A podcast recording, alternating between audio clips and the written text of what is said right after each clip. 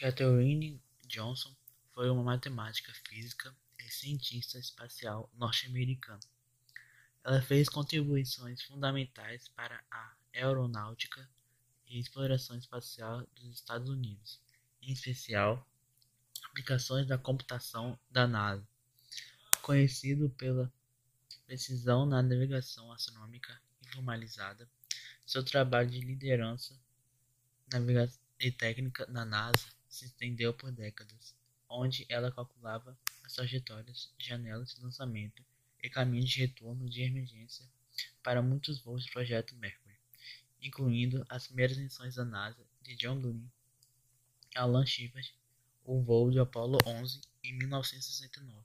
A Lua e trabalho continuam por meio do programa dos ônibus espaciais e sobre os planos iniciais para a missão a Marte. Catherine formou-se no ensino médio aos 14 anos. Aos 15 anos, ela iniciou os estudos na universidade onde estudou em todos os cursos que ofereciam matemática. Vários professores apadrinharam, incluindo a matemática e química. Angel Tunney King, que a orientou durante o ensino médio, e W.W. Clayton, o terceiro negro a receber um doutorado em matemática no país, que chegou a criar novos cursos de matemática, especialmente para Catherine. Ela se formou em 1937 com notas máximas em matemática e francês, aos 18 anos, e depois da formatura, ela mudou para Marion, Virgínia, para ensinar matemática, francês e música em uma escola de ensino fundamental infantil. Carreira Catherine optou pela matemática com interesse em pesquisa na área, caminho com muitas portas fechadas para as negras na época. Os primeiros empregos que conseguiu era para lesionar. Em uma reunião de família, parente mencionou que a NACA, que viria a se tornar NASA, estava com processo seletivo aberto para as mulheres, em especial negras, para seu departamento de navegação. Catherine inscreveu-se em 1953 e foi imediatamente aceita no novo time da NASA. De 1953 a 1958, ela trabalhou como computadora, fazendo análises para tópicos como a reprodução da rajada para as aeronaves. Originalmente designada para a seção da bacharel em computadores, onde era supervisionada por Dorothy Vaughan, Catherine foi designada para a divisão de controles e orientação da divisão de pesquisa de voo. Porém, Catherine e as outras mulheres negras da divisão de computação eram conhecidas como computadoras de cor e sujeitas à segregação, trabalhando, comendo e usando banheiros separados de seus colegas brancos até que essa divisão segregada fosse terminada em 1958, de 1958 até a sua aposentadoria em 1986. Ela trabalhou como aeroespacial. Catherine ainda trabalhou para a seção de controles aeroespaciais, onde calculou a trajetória de voos de Alan Shepard, o primeiro norte-americano no espaço em 1959. Calculou também a janela de lançamento do projeto Mercury em 1961. Catherine pilotou cartas de navegação orientando naves pelas estrelas em caso de falha eletrônica e em 1962 verificou os primeiros cálculos de computadores da órbita de John Klein ao redor da Terra.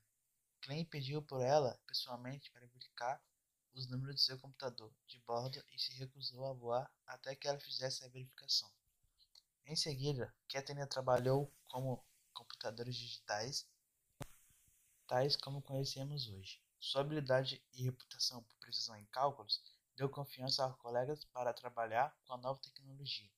Ela calculou a trajetória da missão Apollo 11 em 1969. Durante o pouso, Catherine estava em uma reunião das montanhas Pocono ao redor da televisão, junto de várias outras pessoas assistindo ao primeiro passo na Lua. Em 1970, ela trabalhou na missão da Apollo 13. Assim que a missão foi abortada, Catherine trabalhou nos procedimentos de backup e nas cartas que auxiliaram o retorno em segurança dos astronautas para a Terra, quatro dias depois. Mais tarde, Catherine ainda trabalharia no programa dos ônibus espaciais, no satélite de observações terrestres e na futura missão a Marte.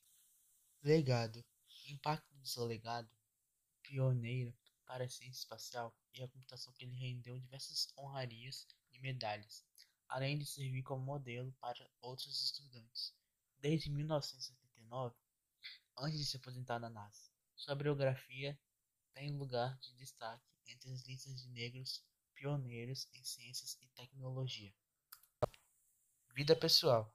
Em 1979, ela se casou com James Francis Colby e construíram uma família. O casal teve três filhas, Constance, Joylette e Catherine. Em 1956, James morreu devido a um tumor inoperável no cérebro. Em 1959, a Catherine se casou com o tenente-coronel James Johnson e continuou sua carreira na NASA. Catherine cantou no coro da igreja presbiteriana Carver por 50 anos e era membro da Sociedade Alpha Kappa Alpha. Catherine teve seis netos e quatro bisnetos e vivia em Hampton, Virgínia. Ela continuou a encorajar estudantes a perseguir suas carreiras em ciência e tecnologia. Morte. Infelizmente, Katherine Johnson morreu no dia 24 de fevereiro de 2020, aos 101 anos. E esse foi o nosso trabalho sobre as mulheres importantes.